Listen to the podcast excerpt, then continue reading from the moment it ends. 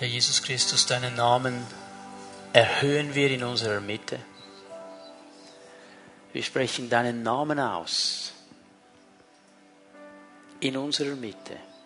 Und wir sprechen ihn aus über jede Bedrückung, über jede Hoffnungslosigkeit.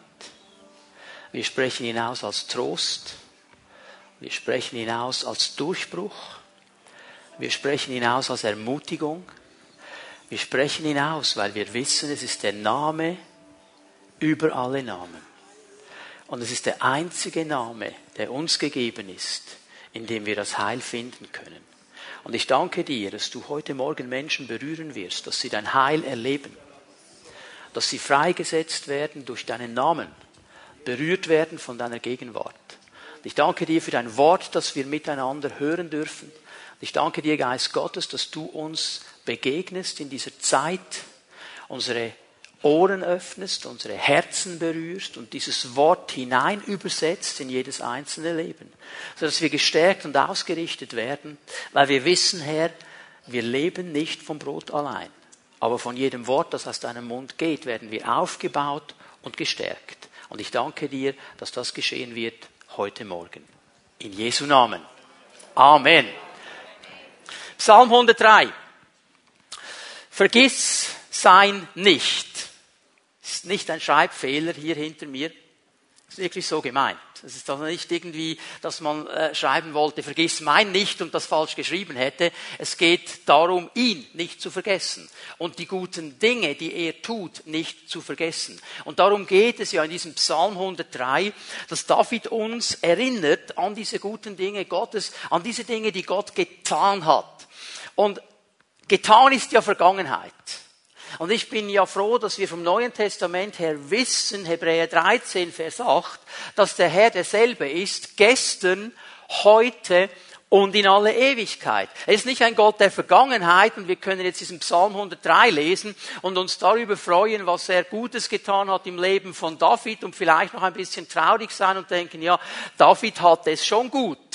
Wir dürfen wissen, genau das, was der Herr an Gutem getan hat gestern, das wird er auch heute tun, auch in unsere Leben hinein tun und er wird es auch morgen tun und in Zukunft tun, weil es zu tun hat mit seinem Charakter, weil es mit seinem Wesen zu tun hat, weil er ein Gott ist, der gerne sein Volk segnet, der gerne seinem Volk Gutes tut und diese guten Dinge in unsere Leben hineinlegt. Jetzt lesen wir das mal an, wie David das beschreibt hier im Psalm 103. Vers 1, preise den Herrn meine Seele, alles in mir lobe seinen heiligen Namen. Preise den Herrn meine Seele und vergiss nicht, was er dir Gutes getan hat. David spricht zu seiner Seele, zu seinem inwendigen Menschen und er sagt seiner Seele, er gibt ihr eigentlich einen Befehl, den Herrn anzubeten und nicht zu vergessen, was der Herr Gutes getan hat. Und es ist schon ein Geheimnis in der Anbetung drin, dass wenn wir den Herrn anbeten, wenn wir miteinander uns ausrichten oder ich persönlich das mache, du persönlich das machst, dann ist es ja nicht einfach nur das Singen von ein paar Liedern sondern es ist ein inneres Ausrichten auf den Herrn. Und wenn wir dann singen, so groß ist der Herr, dann denke ich mir immer, ja, er ist so groß und er ist so viel größer als meine Probleme. Er ist so viel größer als meine Sorgen. Er ist so viel größer als alles, was mir Angst macht. Er ist so viel größer als jeder Widerstand in meinem Leben. Und wenn ich ihn anbete und singe, er ist so groß, dann wird meine Seele aufgebaut und sagt, jawohl, Gott ist größer. Und wenn ich da vor ihm stehe und ich singe über Adonai und ich singe über Elohim und ich singe seine Namen, dann wird meine Seele aufgebaut, weil Loben zieht nach oben. Und dann sehe ich plötzlich, was Gott tun kann in dieser Situation. Ich erinnere mich, dass er mich gestern durchgetragen hat.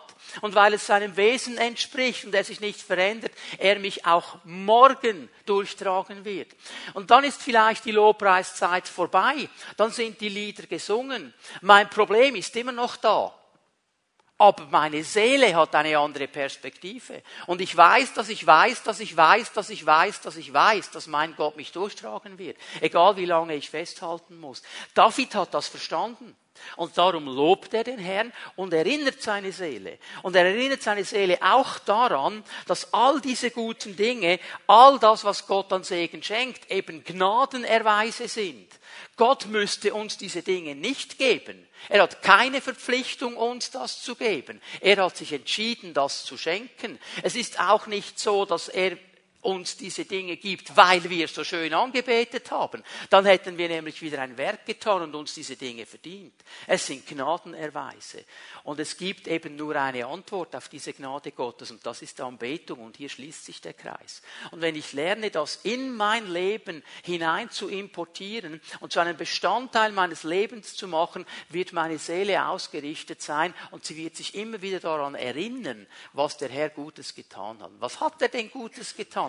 David spricht darüber ab Vers 3. Er vergibt dir all deine Schuld er heilt alle deine Krankheiten. Er erlöst dich mitten aus Todesgefahr. Er erkrönt dich mit Güte und Erbarmen. Wir haben in den letzten Sonntagen schon einiges gesehen darüber, dass er vergibt, dass er heilt, dass er erlöst. Und heute Morgen schauen wir uns diese letzte Segnung hier in diesem Vers 4 an. Und die Bibel sagt uns da, und David sagt uns da, er krönt uns mit Güte und Erbarmen. Und es ist vielleicht im ersten Moment gar nicht so verständlich. Ja, er krönt uns mit Güte und Erbarmen. Ich meine, tönt cool, oder? Und wenn du mal ganz fromm dastehen willst in der nächsten Woche in deiner Pimi at Home, dann stehst du auf und sagst Halleluja. Herr, du krönst mit Güte und Erbarmen mit Barmherzigkeit und Gnade. Und innerlich hoffst du, dass niemand dich fragt, ob du weißt, was du betest. Ich hoffe, nach dieser Botschaft weißt du, was du betest. Darum geht es nämlich heute Morgen. Wir sind vom Herrn gekrönt. Er hat vergeben, er hat geheilt, er hat erlöst und er krönt. Und wir wollen herausfinden, was das für dich und mich bedeutet. Ich möchte drei wichtige Fragen stellen und sie dann von der Bibel her auch beantworten, wenn wir über diese Krönung nachdenken. Wir feiern einen Krönungsgottesdienst heute. Und die erste Frage und die wichtigste Frage ist, was ist denn das für eine Krone? Was ist das für eine Krone? Es ist eine göttliche Krone. Es ist eine göttliche Krone ganz einfach darum, weil sie von Gott kommt. Hast du das gesehen in Vers 4? Er, der Herr, krönt uns mit Güte und Barmherzigkeit, mit Erbarmen. Er krönt uns. Er ist Gott. Er gibt uns diese Krone. Es ist eine göttliche Krone. Und die Krone in der Bibel ist ein Bild und ein Symbol auf Autorität. Krone bedeutet Autorität. Und jetzt bin ich mir bewusst, wenn ich Autorität sage, dann haben wir sofort die verschiedensten Ideen und Konzepte, Je nachdem, wie lange du mit der Bibel schon unterwegs bist, hast du schon deine Wege vorbereitet in deinen Gedanken, was Autorität bedeutet. Ja, Autorität ist klar. Wir haben Autorität gegen die Mächte der Finsternis und wir treiben die Dämonen aus. Ja. Aber wir haben Autorität über die Krankheit. Ja. Das ist aber einseitig. Autorität geht viel weiter als das. Und dann hast du vielleicht deine traumatischen Erlebnisse gemacht mit Autorität. Mit Autoritäten in deinem Leben, die sich nicht richtig benommen haben. Vielleicht mit Eltern, vielleicht mit Lehrern, vielleicht mit Chefs, mit Vorgesetzten. Und du hast ein Traum und sagst, hör mir auf mit Autorität, da will ich gar nichts davon hören. Und vielleicht bist du so ein Kind der 68er. Autorität kann man eh in der Pfeife rauchen. Und so haben wir sofort, wenn so ein Wort Autorität kommt, Ideen in uns. Lass uns mal versuchen, das alles auf die Seite zu legen und mal hinzuhören auf das Wort Gottes. Die Krone repräsentiert Autorität. Und ich sag's mal so. Gott möchte, dass wir lernen, in Autorität zu leben. Und jetzt Konzepte auf die Seite, okay? Wir wollen in das Leben Jesu schauen. Was hat das für ihn bedeutet? Er hat uns das vorgemacht. Er hat uns das gezeigt. Ich möchte euch drei Stellen geben. Matthäus 7, ab Vers 28 ist mal die erste Stelle, die wir lesen miteinander, wo von der Autorität Jesu gesprochen wird. Das ist das Ende der Bergpredigt. Die Bergpredigt, das war vielleicht die wichtigste Predigt, die Jesus je gehalten hat. Es ist bis heute einer der ganz, ganz großen äh, Reden in der Weltliteratur. Was wir aber verstehen müssen, dass Jesus in der Bergpredigt zu seinen Jüngern spricht. Er spricht also nicht einfach zur ganzen Welt, er spricht zu Menschen, die sich entschieden haben, ihm nachzufolgen. die eine klare Entscheidung getroffen haben gesagt haben, Herr, ich will dir nachfolgen. Das ist die Bedeutung des Wortes Jünger, ein Nachfolger. Und daran sind viele Menschen zerbrochen. Gandhi hat gesagt, ja, die Bergpredigt wäre eigentlich schon genial. Aber welcher Mensch kann das erfüllen, wenn er nicht in der Kraft Gottes lebt, weil er Jesus angenommen hat? Eh nicht. Darum zerbrechen viele Menschen dran. Also nicht vergessen, Bergpredigt geht an Menschen, die sich entschieden haben, mit Jesus zu leben. Und als er dann diese Predigt fertig hat, in Vers 28, Matthäus 7, lesen wir Folgendes. Die Menge war von seiner Lehre tief beeindruckt. Warum waren sie beeindruckt?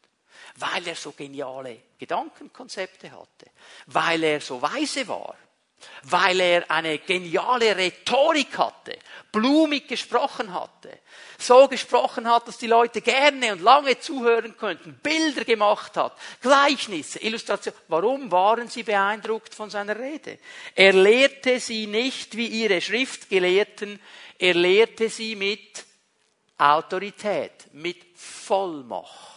Er hat eine Krone aufgehabt, als er sie gelehrt hatte. Er hatte dieses Wort genommen und nicht wie die Schriftgelehrten einfach irgendwie trocken weitergegeben, sondern aus einer lebendigen Beziehung mit diesem Herrn, der ihn gesetzt hat, weitergegeben. Und die Leute haben gemerkt, wow, das ist ein totaler Unterschied. Das ist ein völliger Unterschied, ob jemand einfach halbherzig irgendwas aus der Bibel weitergibt oder ob er mit diesem Wort lebt und ob er mit dem Herrn des Wortes lebt und unter der Autorität des Herrn des Wortes steht und gekrönt ist, das zu tun. Das haben die Leute gemerkt an Jesus. Es war ein völliger Unterschied. Jetzt merkt ihr hier, Autorität hier hat einfach bedeutet, er konnte das Wort Gottes weitergeben. Er hatte gar keine Dämonen ausgetrieben, er hat keinen Teufel in den Senkel gestellt, er hat keine Menschen geheilt, er hat ganz einfach das Wort Gottes in Autorität weitergegeben. Autorität ist viel breiter, als wir manchmal denken.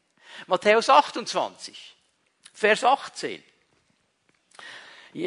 Markus hat die Stelle gelesen. Wir sollen das Evangelium predigen auf der ganzen Welt. Aber vorher, ein Vers vorher steht jetzt Folgendes. Jesus tritt auf seine Jünger zu und er sagt ihnen, mir ist alle Macht im Himmel und auf der Erde gegeben. Unterstreicht das in deiner Bibel. Mir ist alle Macht im Himmel und auf der Erde gegeben. Jesus hat nicht gesagt, ich habe sie genommen. Sie wurde mir gegeben. Der Vater hat sie mir gegeben. Und weil ich alle Macht habe, könnt ihr als meine Jünger gehen und dieses Evangelium predigen. Diese Macht wurde mir gegeben. Johannes 13, Vers 3. Hier wird es mit anderen Worten ein bisschen beschrieben. Jesus aber wusste, dass der Vater ihm Macht über alles gegeben hatte. Wörtlich steht hier im Griechischen, er hat ihm alles in seine Hände gelegt. Alles. Und dass er von Gott gekommen war und wieder zu Gott ging. Stell dir dieses Bild vor. Jesus wusste, der Vater hat mir alles in meine Hände gelegt. Alles alle Macht, alle Autorität, alle Vollmacht, alles in meiner Hand. Was macht er jetzt mit diesen Händen? Im nächsten Vers steht er auf, kniet sich wieder nieder und fängt an, seinen Jüngern die Füße zu waschen, weil er Autorität hat. Ja, hallo, Timeout. Hier stimmt doch etwas nicht. Petrus hat genau so gedacht, no, aber nicht du mir. Das war falsch weil er nicht verstanden hat, was Autorität wirklich bedeutet. Autorität ist so viel breiter als das, was wir manchmal denken. Und Gott hat uns mit dieser Autorität gekrönt. Ich möchte hier mal zwei, drei Dinge zusammenfassen. Schon mal als ein Zwischenfazit. Autorität, die Krone kommt von Gott. Sie kommt von Gott. Die können wir uns nicht nehmen. Die wird gegeben. Ist ein Geschenk Gottes. Und jetzt bitte schön, Autorität bedeutet nicht, dass einer sagen kann, was läuft und alle anderen haben zu parieren und keine Fragen zu stellen. Autorität bedeutet nicht ganz oben zu stehen in der Futterkette. Autorität, biblische Autorität bedeutet Verantwortung zu übernehmen. Verantwortung für diesen Bereich, wo Gott mir Autorität gegeben hat. Und jemand, der das verstanden hat, der weiß, dass er die anderen braucht und nicht benutzen kann der weiß, dass er mit den anderen zusammenarbeitet und nicht einfach über sie befehlen kann. Aber er weiß auch, dass er die letzte Verantwortung trägt, weil Gott gekrönt hat. Bitte lasst uns aufhören, diese falschen Bilder von Autorität auch in den Gemeinden zu haben. Autorität bedeutet Verantwortung. Und ich übernehme sie. Es bedeutet, Herr, ich tue das, was du mir als Auftrag gegeben hast. Und da habe ich nämlich auch Autorität, das zu tun. Da habe ich Kraft, das zu tun. Und ich übernehme die Verantwortung. Und dann weiß ich eines ganz genau. Die letztliche Verantwortung trage ich auch. Du kommst dann zu mir und fragst nach. Und dann muss ich Rechenschaft geben. Das bedeutet Autorität. Ich habe mal so ein Bild gesehen, musste ich schmunzeln. Ein Skilehrer steht mit seinen Skischülern da an einer ganz steilen Piste und dann sagt er zu ihnen, Leute, mir nach, ich folge euch. Oh, er hat nicht verstanden, um was es geht. Er hat die Verantwortung nicht genommen. Okay? Verstehen wir? Es bedeutet Verantwortung. Es heißt also auch, zweitens, Autorität kommt nicht durch eine Position. Ich kann die nicht einfordern, ich bin jetzt in dieser Position, bitteschön. Kommt auch nicht durch Ausbildung. Die, die haben nicht gesagt, boah, der Jesus konnte predigen. Was hat der für eine Bibelschule besucht? Was hat der für ein Rhetorikseminar gemacht? Die haben nicht nach Ausbildung gefragt, die haben etwas verstanden. Das kommt von einer anderen Quelle. Es bedeutet nicht, ich komme aus einer noblen Familie von Schmitz, Tüblinburg oder wie sie heißen und weil ich von heiße, bin ich eh schon mal besser als du. Nein, das ist nicht Autorität. Das ist menschlich und natürlich gedacht und das ist falsch. Unsere Welt funktioniert vielleicht so, aber nicht das Reich Gottes. Da kannst du dir nichts einbilden auf diese Dinge. Um die geht es nicht. Denn wir haben eines gesehen. Diese Krone, diese Autorität wird uns gegeben. Können sie nicht nehmen. Aber weißt du was? Alles, was mir gegeben ist, kann verloren gehen. Und alles, was mir gegeben ist, kann mir auch wieder weggenommen werden. Das ist ein Mann im Alten Testament, der hat eine Krone bekommen, über ein ganzes Volk zu herrschen. Und Gott hat sie ihm wieder weggenommen, weil er die Verantwortung nicht genommen hat. Die Autorität, die wollte er, die Verantwortung hat er nicht genommen. Er hat nicht so gelebt, wie Gott das wollte. Er hat nicht das getan, was Gott ihm sagte. Er hat die Dinge gedreht, wie er sie wollte. Es ging ihm nur um sich. Und er hat die Krone verloren. Diese Autorität, diese Krone ist ein Geschenk Gottes. Aber alles, was uns gegeben ist, können wir auch verlieren. Und es kann uns weggenommen werden. Krone bedeutet Autorität. Aber diese Autorität, bitteschön, lasst sie uns in einer biblischen Balance sehen. Nicht nur Autorität über den Feind. Nicht nur Autorität über Krankheit, sondern eben auch, wie sind wir gekrönt mit Güte und Erbarmen mit Barmherzigkeit und Gnade. Und es ist interessant, wie Jesus uns das vorlebt. Wir haben heute Morgen etwas gesungen über ihn. Jetzt, wenn ich mal frage, so, was stellst du dir vor? Ein Tier mit Autorität wäre was? Ein Löwe. Was ist Jesus? Der Löwe aus dem Stamme Juda. Autorität. Den Feind anbrüllen, die Krankheit anbrüllen, die Dämonen anbrüllen. Und was ist er auch noch? Lamm. Oh, oh. Ein Lamm hat nicht viel Autorität, oder? Denken wir. Aber Jesus ist der Löwe und das Lamm. Und er hat seine Autorität biblisch gelebt, ausgewogen gelebt. Nicht nur auf der Löwenseite. So die Militanten unter uns, die sind dann eher auf der Löwenseite und die Seelsorger auf der Lammseite. Ich weiß nicht, wie wir es einordnen wollen. Aber wir brauchen beides. Wir brauchen diese Mitte. Und wir sehen das in Jesus. Er lebt seine Autorität voller Liebe, voller Gnade, voller Barmherzigkeit. Er nimmt Verantwortung bis ans Kreuz. Zieht er seinen Auftrag und seinen Dienst durch bis ans Kreuz. Er nimmt Verantwortung. Er hat Autorität verdient. Darum sagt die Bibel, er ist die Autorität der Autoritäten. Wenn er in Kontakt kam mit Menschen, jeder wusste, dieser Jesus hat Autorität. Nicht, weil er vielleicht zwei Meter war und ein Riesenkasten. Nicht physisch. Ich rede nicht von, von einem Körper. Ich rede von einer Salbung. Von einer Krönung, die man nicht sehen kann mit natürlichen Augen. Und jeder, der diesem Jesus begegnet ist, der wusste, dieser Mann hat Autorität. Dieser Mann hat Autorität. Er musste nicht mal etwas sagen. Er musste nur kommen in einen Raum hinein. Er hat Autorität. Und das zeigt sich in seinem Heilungs- und Befreiungsdienst. Es zeigt sich aber eben auch in Güte und Erbarmen. Er konnte ganz klar in Situationen hineinsprechen und auch gegen den Feind sprechen. Und er konnte gleichzeitig voller Güte und Erbarmen sein. Johannes 8 ist so eine interessante Begebenheit mit dieser Frau, die im Ehebruch erwischt wird. Also, kann, es kann sein, dass ich mich irre, aber ich gehe mir davon aus, beim Ehebruch braucht es zwei. Und wenn sie sie auf frischer Tat ertappen, müsste ja auch ein Er da sein. Ja, wo war denn der? Den haben sie nicht mitgenommen. Die haben nur die Frau mitgenommen. Und dann geht die ganze Geschichte los. Die meisten von uns kennen sie nicht. Laut Gesetz müsste man sie jetzt steinigen. Und sie kommen zu Jesus, wollen ihn versuchen, oh, wir müssen sie steinigen. Was sagst du dazu? Er kniet sich nieder, schreibt irgendetwas in den Sand. Die lassen nicht los, die wollen weitermachen. Hey, wir müssen sie steinigen. Jesus steht auf und er spricht mit einer knallharten Autorität.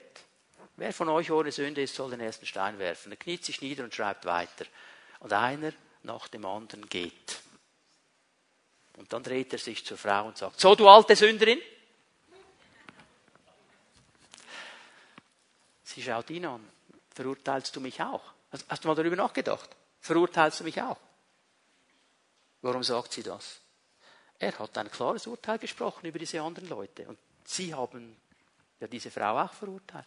Also ich verurteile dich nicht. Aber, Güte und Barmherzigkeit, aber in einer Klarheit. Keine falsche Barmherzigkeit. Jetzt geh und sündige nicht mehr. Ändere dein Leben. Verstehen wir? Löwe und Lamm. Das ist die Autorität, die Jesus gelebt hat. Das ist gekrönt mit dieser Autorität. So, was ist die göttliche Krone? Sie ist Autorität.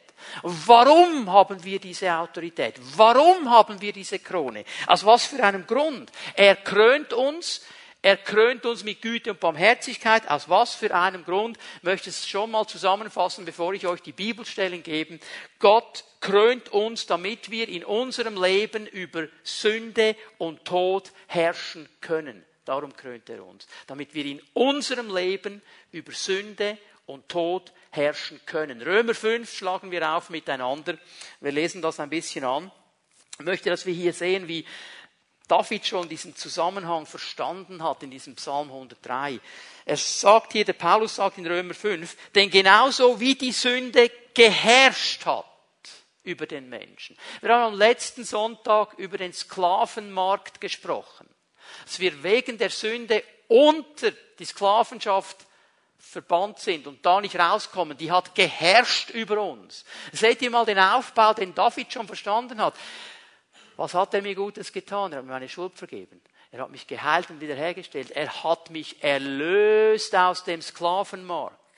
Und jetzt baut er weiter auf, jetzt krönt er mich nämlich noch. Genauso wie die Sünde geherrscht und den Menschen den Tod gebracht hat, soll die Gnade herrschen. Jetzt kommt etwas Neues, wir sind gekrönt mit Gnade und Barmherzigkeit. Jetzt soll die Gnade herrschen, indem sie Zugang zu Gottes Gerechtigkeit verschafft und zum ewigen Leben führt durch Jesus Christus, unseren Herrn. Nun Römer 5 hier zeigt uns auf, dass Sünde und Tod in unserem Leben geherrscht hat, bis Jesus kam bis die Gnade kam. Aber in dem Moment, wo ich mein Herz öffne und Jesus aufnehme und annehme, macht er mich frei. Das haben wir am letzten Sonntag gesehen. Ich bin frei gekauft aus dem Sklavenmarkt. Ich bin kein Sklave mehr. Er hat mich erlöst. Ich habe Zugang zur Familie Gottes. Da ist etwas Neues geschehen in meinem Leben. Ich bin nicht mehr unter der Herrschaft der Sünde und des Todes, sondern unter der Herrschaft der Gnade. Es ist etwas Neues gekommen. Jetzt schaut ihr mal Vers 17 an. Römer 5, Vers 17. Wenn es durch die Verfehlung eines einzigen dazu kam, dass der Tod seine Herrschaft ausübte. Also weil einer in unserer Ahnenkette einen Fehler gemacht hatte, weil er sich versündigt hatte, kam diese Herrschaft des Todes und der Sünde über unser Leben. Um was geht es hier? Wir haben das am letzten Sonntag auch angetönt. Ich sage es kurz in zwei, drei Sätzen. Adam hat von Gott die Autorität über diese Erde bekommen. Er wurde gekrönt, um Statthalter Gottes zu sein auf dieser Erde. Er sollte Verantwortung übernehmen für diese Schöpfung. Er sollte sie bebauen, er sollte sie beschützen, er sollte sie bewahren, er sollte gut damit umgehen. Er war gekrönt, um Herrschaft auszuüben über diese Erde. Und er nimmt diese Krone, indem er sich wegdreht von Gott und hindreht zum Feind und gibt diese Herrschaft, diese Krone eigentlich dem Feind. Darum kann der Feind in der Versuchung zu Jesus sagen, ich gebe dir alle Reiche dieser Welt. Wenn es nicht so wäre, dass er die Autorität hätte über diese Reiche, hätte Jesus gesagt, das kannst du gar nicht. Das hat Jesus aber nicht. Weil er wusste, was Paulus in 2. Korinther 4 schreibt. Satan ist der Gott dieser Welt weil hier eine Zielverfehlung geschehen ist. Und jetzt sagt die Bibel glasklar, durch die Verfehlung unseres Ur, Ur, Ur, Ur, Ur, Ur, Ur, Ur, Urgroßvaters, wie viele Linien zurück, okay, kam es dazu, dass der Tod seine Herrschaft ausübte. Jetzt aber wird das wiederum durch einen einzigen mehr, weit mehr als aufgewogen. Jetzt kommt ein anderer. Die Bibel nennt Jesus im Neuen Testament den letzten Adam. Der erste Adam hat's verbockt. Der letzte Adam hat's wieder gut gemacht. Er hat es wieder in Ordnung gebracht. Das wiederum durch einen einzigen weit mehr als aufgewogen. Durch Jesus Christus werden jetzt die, die Gottes Gnade und das Geschenk der Gerechtigkeit in so reichem Maß empfangen, in der Kraft des neuen Lebens herrschen.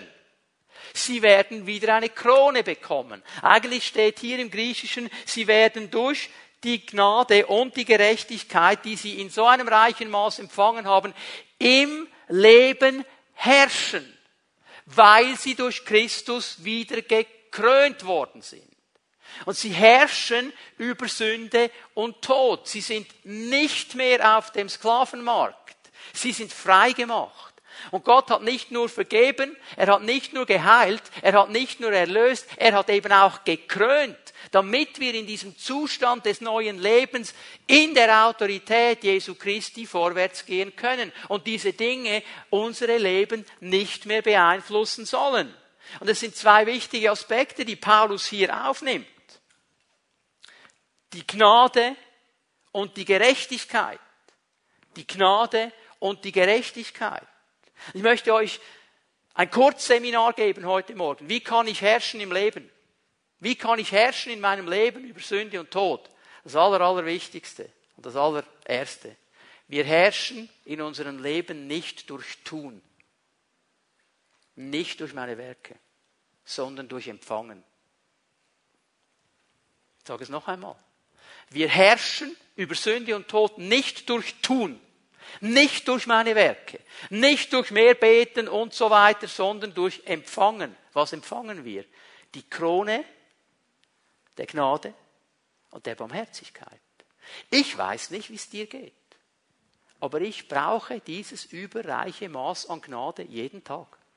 Jeden Tag.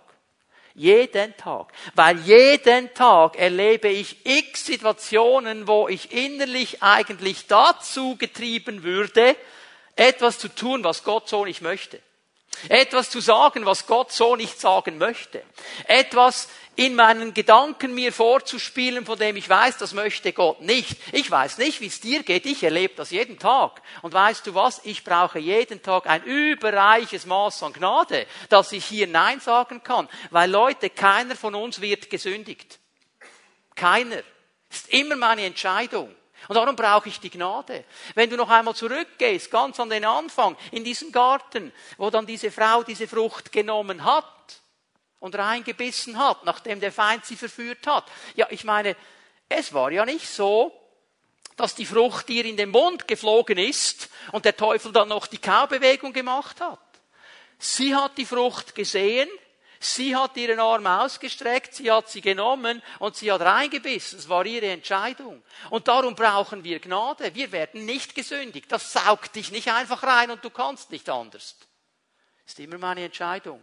Irgendwo ist immer der Moment, wo ich meine Defense runterlasse, wo ich nicht mehr widerstehe, wo ich nicht mehr sage Nein.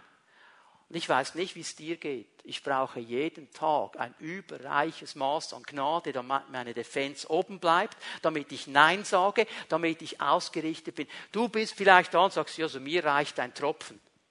Schön für dich, ich brauche die Dusche. Jeden Tag.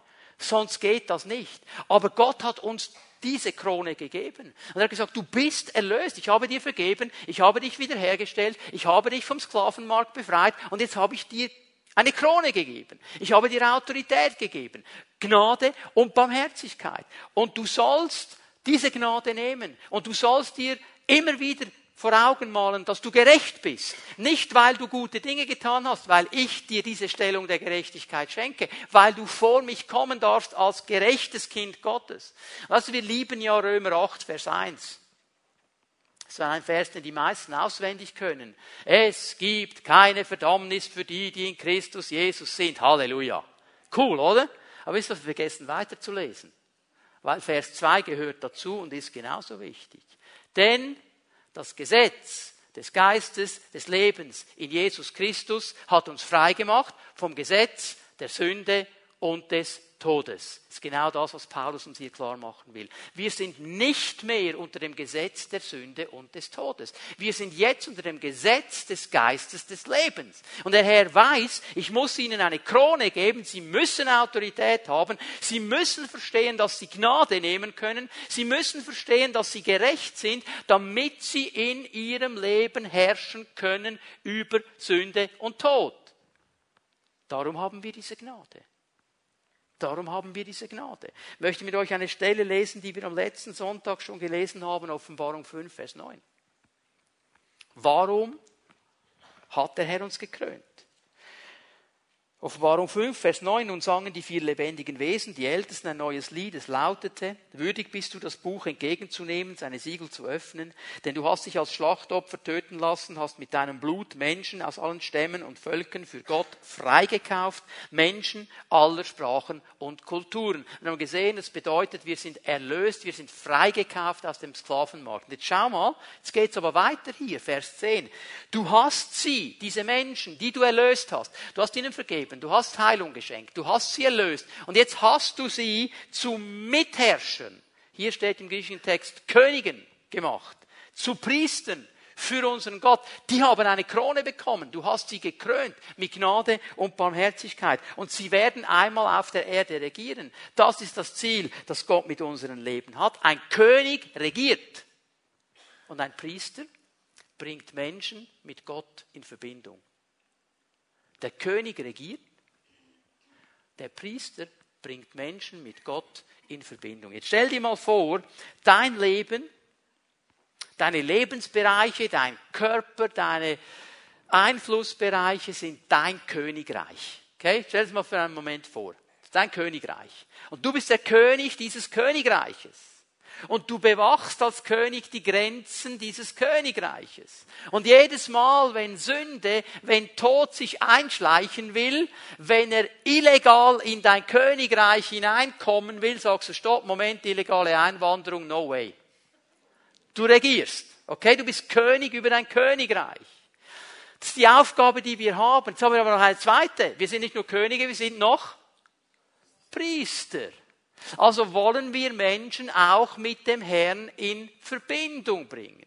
Und darum sind wir gekrönt, weil wir auf der einen Seite unsere Leben so leben, dass Gott hochgehalten wird, dass Gott geehrt wird, dass Gott zum Zug kommt, dass Gott das, was er will, in unserem Leben zustande bringen kann. Und dann gehen wir hin zu den Menschen, die da in der Welt sind und sagen ihnen, hey, und wir kennen einen genialen Herrn und wir kennen einen genialen König und den möchte ich dir gerne vorstellen. Ich möchte, dass du dich mit ihm verbindest und ich helfe dir dabei. Ich bin ein Priester. Der Priester hat auf der einen Seite die Hand bei den Menschen, an der anderen Seite hat er die Hand am Thron Gottes und er will verbinden und er will zusammenzubringen. Wisst ihr, was das Geheimnis ist?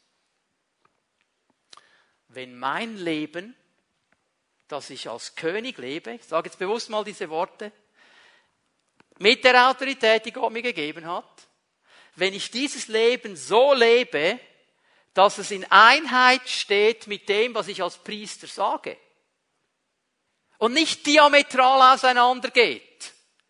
er sagt rechts und geht links, dann hat mein Zeugnis Kraft.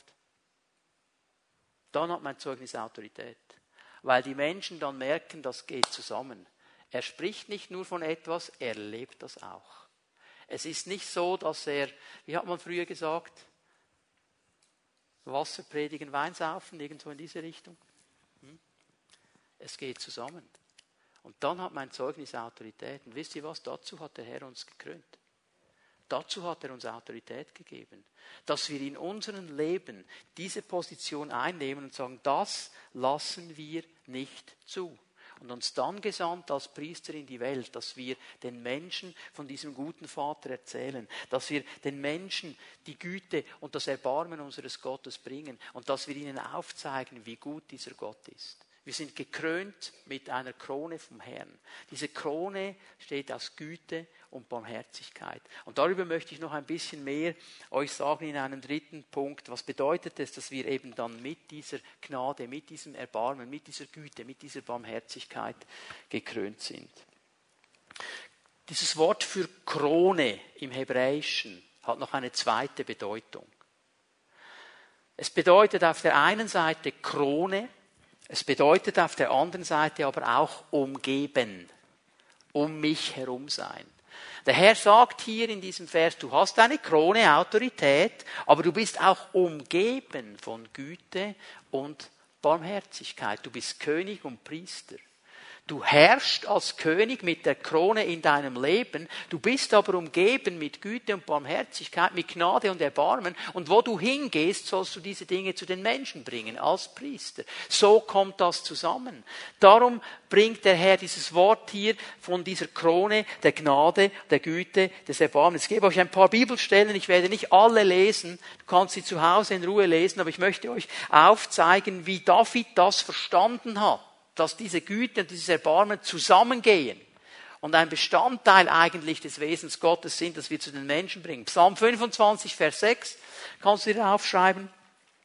Hier macht David etwas ganz Interessantes. Er, er, erinnert Gott und sich selber an diese Gnade. Hey Gott, du bist gnädig, hast du nicht vergessen und ich erinnere mich auch daran, dass du gnädig und barmherzig bist. Weil er wahrscheinlich wieder mal einen Moment hatte, wo er diese Gnade brauchte. Psalm 40, Vers 11. Psalm 40, Vers 11. Hier spricht er über diesen Priesterdienst eigentlich. Er sagt, ich werde allen Menschen erzählen von dieser Güte und von dieser Barmherzigkeit. Ich werde allen Menschen von dieser Krone erzählen. Ich werde es ihnen sagen.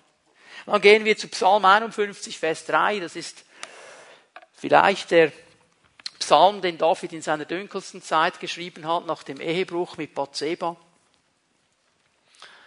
wo er versagt hat als König, wo er seine Autorität falsch genutzt hat als König. Das wurde ihm dann absolut bewusst.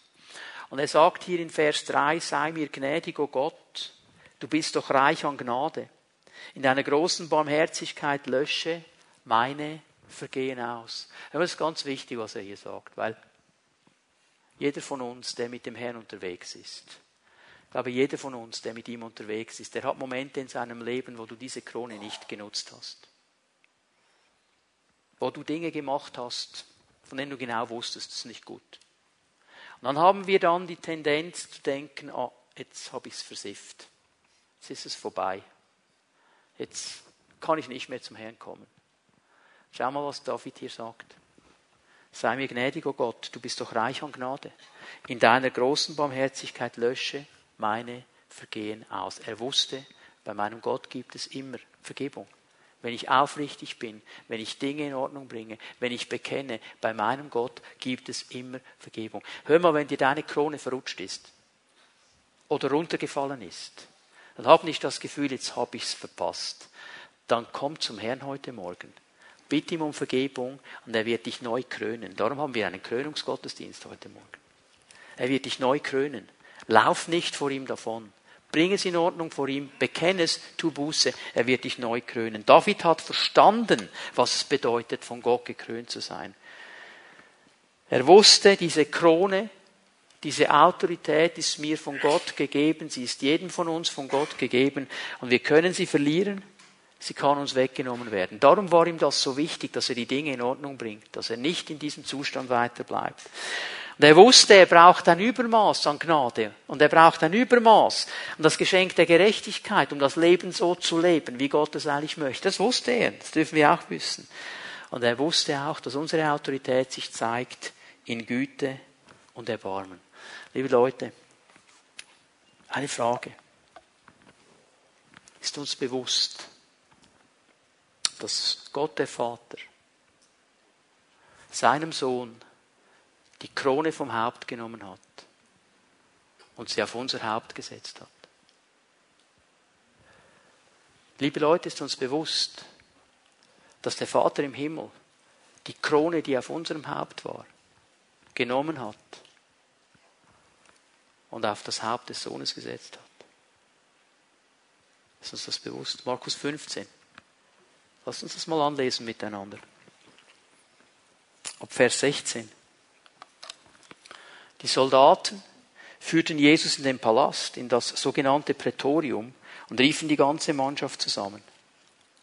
Sie hängten ihm ein purpurfarbenes Gewand um und flochten eine Krone aus Dornenzweigen und setzten sie ihm auf. Nun Leute, Dornen in der Bibel sind ein Bild auf den Fluch. Das ist ein Bild auf den Fluch.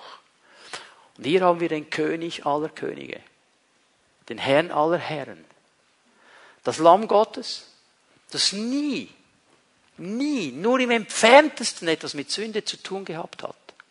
Nie nur im entferntesten etwas mit Fluch zu tun gehabt hat.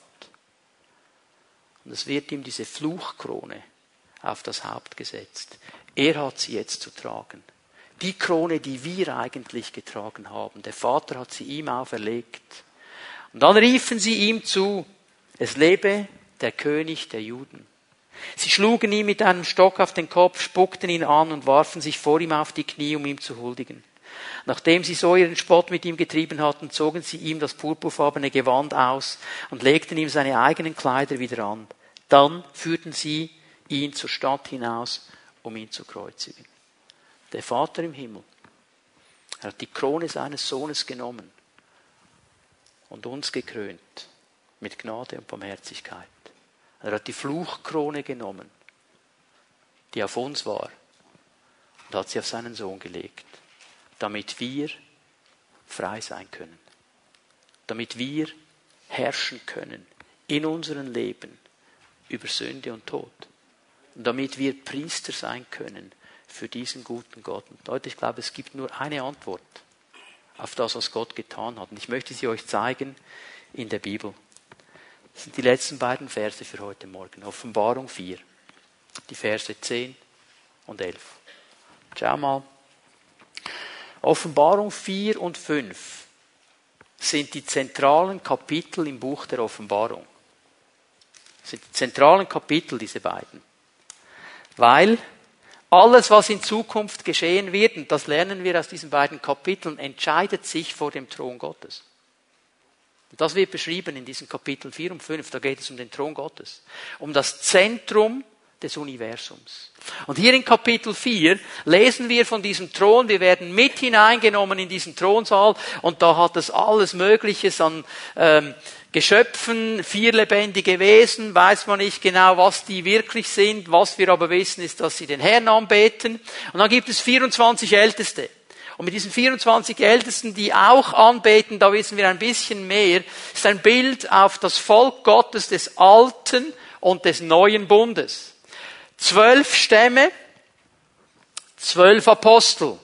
Macht zusammen 24 Älteste. Okay, das ist das Bild hier. Das Volk Gottes des Alten und des Neuen Bundes, die stehen vor dem Thron Gottes und sie beten an. Sie beten ihn an. Ihn, der auf dem Thron sitzt und in alle Ewigkeit lebt. Und jetzt schau, was kommt.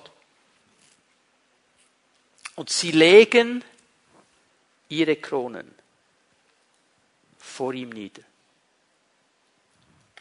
Sie nehmen diese Krone, die sie von ihm bekommen haben, diese Autorität, dieses Gekröntsein mit Gnade und Barmherzigkeit, und sie legen es zu Füßen Gottes. Und sie sagen eigentlich, Herr, jede Krone, die wir haben, ist nichts wert im Vergleich zu dir. Alles, was wir haben in unserem Leben, ist nichts im Vergleich zu dir. Wir geben dir alles zurück. Du hast es uns gegeben. Du hast uns gesegnet. Aber eigentlich wollen wir dich ehren. Eigentlich wollen wir dich groß machen. Eigentlich wollen wir dich anbeten. Das ist so ein starkes Bild, dass sie nicht sagen, es ist meine Krone, meine Krone, meine Krone, sondern Herr, dir gebe ich alles. Und das ist mein Ziel und mein Lebensinhalt, dir zu dienen. Das ist das, was diese Leute hier machen. Sie fangen an, ihn anzubeten und rufen, würdig bist du Herr, unser Gott, Ruhm und Ehre zu empfangen, für deine Macht gepriesen zu werden, denn du bist der Schöpfer aller Dinge. Nach deinem Willen wurde alles ins Dasein gerufen und erschaffen. Und ich glaube mit tiefstem Herzen, dass diese Einstellung im letzten der Schlüssel ist, um auch in der Autorität zu leben, um richtig mit dieser Krone umzugehen, dass ich in jedem Moment bereit bin, sie vor die Füße meines Herrn zu legen. Sagen, Herr, eigentlich geht es mir nur um dich. Es geht mir nur um dich. Und mein Herz ist ausgerichtet auf dich. Herr Jesus, wir stehen vor dir, wir knien vor dir, wir legen unsere Kronen nieder und wir sagen, Herr, es geht um dich und um dich alleine. Wir wollen dich ehren, wir wollen dich erheben, wir wollen Leben leben, die dich groß machen, die dich verherrlichen, die dich preisen. Und wir danken dir, dass du uns dazu ausgerüstet hast, dass du uns diese Krone der Güte, der Barmherzigkeit geschenkt hast. Aber Herr, wir wollen sie vor dir niederlegen, weil wir einfach sagen, Herr, du bist alles in allem. Und wenn wir dich haben, haben wir alles. Und dich zu erheben, dich zu preisen, dich zu ehren, ist das Ziel unseres Lebens. Ich möchte dich bitten, Geist Gottes, dass du uns jetzt in diesem Moment auch dienst. Du siehst jede einzelne Person, die hier vorne ist. Du siehst, wo die Krone ein bisschen verrutscht ist. Du siehst, wo die Krone runtergefallen ist. Du siehst, wo die Kämpfe sind. wenn wir uns hier vor dir sind und uns neu hingeben, ich bitte dich, Geist Gottes, um ein kraftvolles Wirken in diese Leben hinein. Neue Hoffnung, neue Vision, neue Ausrichtung, neue Kraft, weil du der Herr bist, der das ganze Universum geschaffen hat und in seiner Hand hält und somit auch uns. Und ich danke dir dafür, dass wenn wir dich jetzt noch einmal anbeten, eine Kraft von dir kommen wird. In Jesu Namen.